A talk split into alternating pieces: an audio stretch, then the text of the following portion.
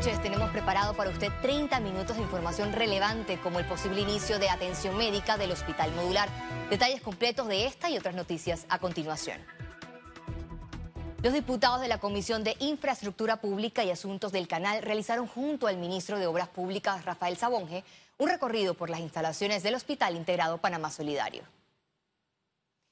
En la visita se anunció que las instalaciones podrían recibir pacientes a partir de este jueves. En tanto, diputados reiteraron que la transparencia de esta obra debe ser investigada por las autoridades competentes.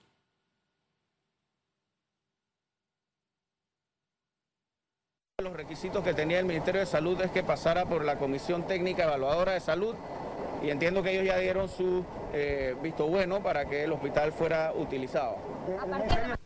A partir de mañana, así es.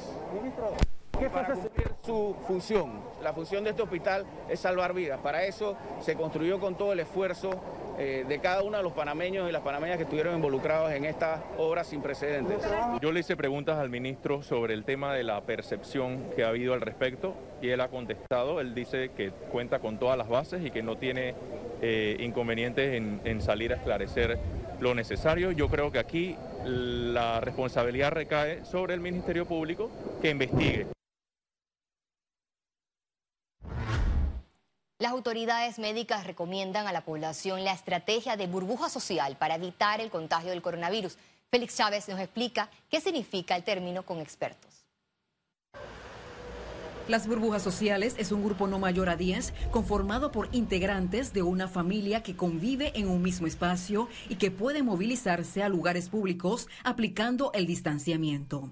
La recomendación es que cada, cada una de estas burbujas, es decir, cada grupo familiar o de convivientes, pues, se mantengan distanciados de los otros grupos en al menos 1.8 metros. Para que la población tenga una idea clara, el MINSA considera que las familias que no viven juntas, los grupos de amigos y los compañeros de trabajo no son burbujas sociales. Cualquiera familia que no convive juntas siempre va a tener el riesgo de que cualquiera de los habitantes eh, puedan traer ese, e, ese, ese virus, ya sea por su exposición tanto en el trabajo o en el transporte. Por supuesto van a estar cuatro o ocho horas solos ellos, pero ellos tienen diferentes orígenes, entran y salen. En el caso de la burbuja familiar, no, porque esa burbuja se mantiene íntegra. La estrategia puede ser aplicada en las provincias donde no hay cuarentena y restricciones de movilidad por sexo. El Ministerio de Salud recomienda disciplina sanitaria porque de lo contrario, una persona podría contagiar a todo el grupo en un día. Yo tengo que vigilar que ese control interno se mantenga, así que la situación interna no puedo no puedo aceptar que llegue alguien de afuera, no puedo aceptarlo porque ese me puede traer la infección.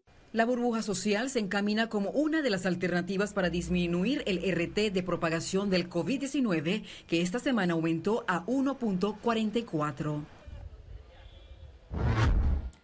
El director general de la Caja de Seguro Social visitó la provincia de Colón y realizó un recorrido por sus principales centros hospitalarios. Enrique Lau Cortés busca consolidar estrategias que eviten el aumento de casos de COVID-19. Tenemos que tener el nombre, dirección e identificación de todos los contactos y tenemos que ir buscarlos a sus casas si eso es necesario. Porque en la medida en que logremos identificar todos los positivos, los que tienen síntomas respiratorios o los que están asintomáticos, que quiere decir que no tienen síntomas, pero que tienen la infección, y esa gente puede transmitir eh, el virus.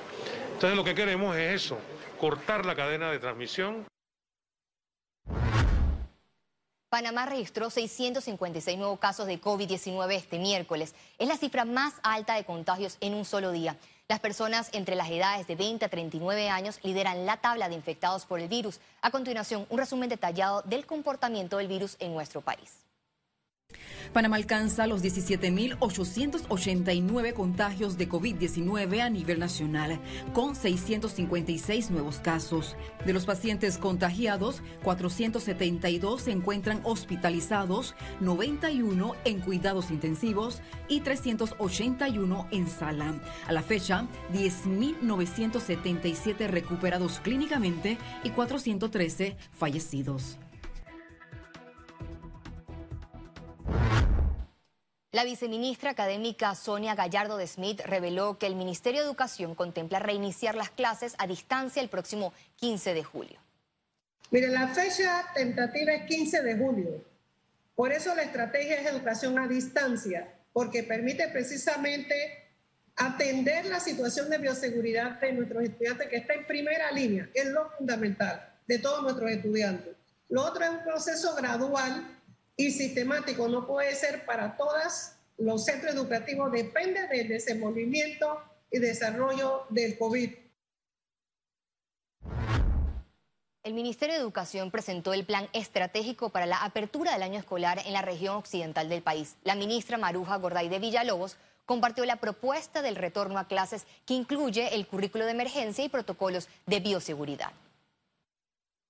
Hoy pudimos compartir con gran audiencia de la región occidental del país, de las regiones educativas de Bocas del Toro, Chiriquí y la comarca Nove Buglé, la propuesta del retorno a clase, que incluye el currículum de emergencia, todos los protocolos de bioseguridad, infraestructura y ambiente y más que nada ese plan vinculado a generar eh, recursos educativos agua, internet en las escuelas para el momento del retorno a clase. Eh, fue importante la dinámica que se dio en el mismo espacio del conversatorio, ya que además de la participación nuestra, explicando los procesos, las estrategias, los objetivos que queremos informar, que en este momento tenemos más de 627 escuelas ya conectadas en algún tipo de formato y atención remota. Unidades de la Policía Nacional sancionaron a manifestantes que participaron de la caravana contra la corrupción. En medio de la lluvia, el movimiento pacífico a través de autos iniciaron desde el centro de convenciones de una movilización que tenía la intención de llegar hasta la presidencia de la República en rechazo a los escándalos por supuestas irregularidades en medio de la pandemia y por la cuarentena decretada por las autoridades. Sobre la avenida Balboa, la policía colocó un retén donde retiraron la licencia y multaron a los manifestantes que estaban sin salvoconductos.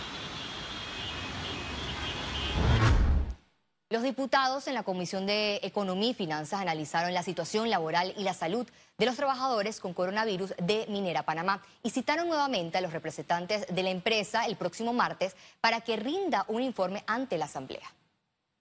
Hemos aprobado una tercera citación a la empresa con un cuestionario amplio que tiene que ver, como lo digo, con temas económicos, sociales, laborales, del devenir de la empresa que es prácticamente una pequeña ciudad y estamos enormemente preocupados por, la, por lo que se escucha de sus trabajadores y quién mejor para darnos respuestas concretas, correctas y acercadas a la realidad que la propia empresa. Así que esperamos que la próxima semana se cumpla con la situación. Economía. Los bancos recomiendan a sus clientes refinanciar préstamos ante segunda fase de moratoria. Más allá de la reapertura de empresas y reintegro de trabajadores, los sectores están concentrados en la reactivación económica del país, razón por la que los bancos proponen ajustar los pagos de préstamos a la nueva realidad de cada cliente.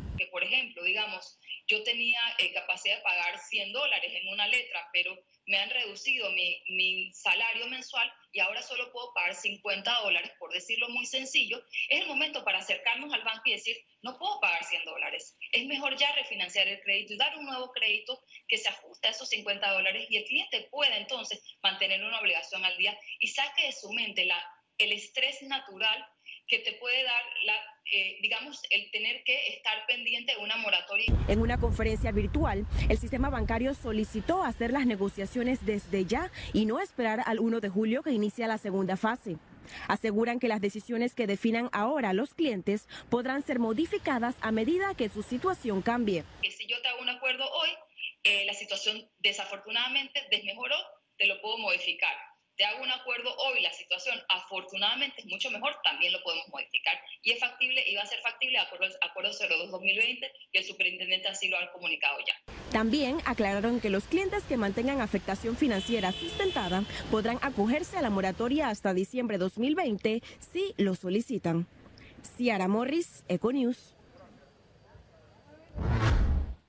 El coordinador de la Mesa Económica Laboral informó que establecieron tres etapas para el diálogo. Actualmente se encuentran en la presentación de propuestas. Hemos logrado establecer tres etapas en el diálogo. La primera etapa estaba relacionado con la regla del juego. La segunda etapa es la discusión y la presentación de propuestas. Allí estamos en esa etapa. Y la tercera etapa es la redacción de esas propuestas para su presentación final. Estamos en la segunda etapa, así que hemos avanzado de manera significativa. El ex candidato presidencial José Isabel Blandón cuestionó la falta de resultados y avances de la mesa económica laboral. Que tú tengas sentado en una mesa a todo el sector empresarial y a los sindicatos y cuando preguntas a, los representantes de ambos sectores si ya el gobierno les entregó el plan para rescatar, para eh, levantar la economía, te dicen que no. Entonces, ¿qué, ¿qué, hacen sentados allí si no les van a presentar el plan? O sea, yo entiendo cómo puedes decir que vas a discutir el tema de empleo sin discutir el tema de la economía. El Ministerio de Comercio e Industrias continúa sus recorridos de inspección en las empresas del bloque 2. A continuación, la visita de este miércoles a una cantera. 60. Con la reapertura del bloque 2, proyectos de minería no metálica reactivaron sus actividades de exploración y extracción. Este miércoles, el ministro de Comercio e Industrias, Ramón Martínez, visitó la cantera Gonzalillo en Panamá Norte. En el lugar verificó cumplimiento de las adecuaciones, como la toma de temperatura al ingreso y la cantidad de trabajadores por área de trabajo, que mantienen la distancia física y utilizan mascarillas y otros elementos de bioseguridad. Esta actividad, como ven, es bastante abierta y, permite que los empleados tengan un distanciamiento natural. Además, por la, ellos usan siempre su mascarilla también para protegerse del polvo y las piedras, así es que Bien. En medio del recorrido, la empresa mostró los planos del proyecto que provee agregados pétreos a la industria de construcción en Panamá. Eh, afortunadamente, aquí tenemos un compromiso entre los empleados y la empresa. Hemos llegado a lo que son las medias jornadas para no tener que liquidar a nadie todavía. Esperemos que no tengamos que hacer eso eh, y tenemos fe de que a medida que se va repartiendo el bloque 2 y el bloque 3, eh, lo que tengamos es que contratar a más gente. ¿no? Realmente esta es una de las canteras más activas en la ciudad de Panamá. Estiman que con la reanudación de esta actividad se reactiven mil contratos de trabajo. Ciara Morris, Econews. El Sindicato de Industriales de Panamá solicitó la eliminación oficial del sistema de salvoconductos. En un comunicado, los industriales explicaron que con la medida de movilidad por número de cédula y sexo, los trabajadores de las industrias no pueden comprar sus necesidades básicas al terminar su turno de trabajo. Razón por la que consideran que los salvoconductos ya no están cumpliendo con el objetivo inicial y exigen aplicación de medidas razonables. El sector hotelero solicitó al gobierno fecha para reapertura del turismo panameño. En un comunicado, la Asociación Panameña de Hoteles exigió anunciar un cronograma firme y con fechas preestablecidas para la reapertura de las operaciones turísticas que impactan directamente a la ocupación hotelera. También solicitaron fecha para el inicio de operaciones en los hoteles y el restablecimiento de servicios en el aeropuerto de Tucumán el próximo 23 de junio.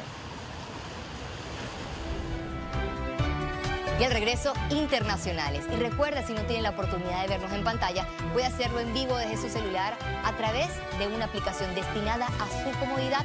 Es Cable Onda Go. Solo descárguela y listo, ya venimos.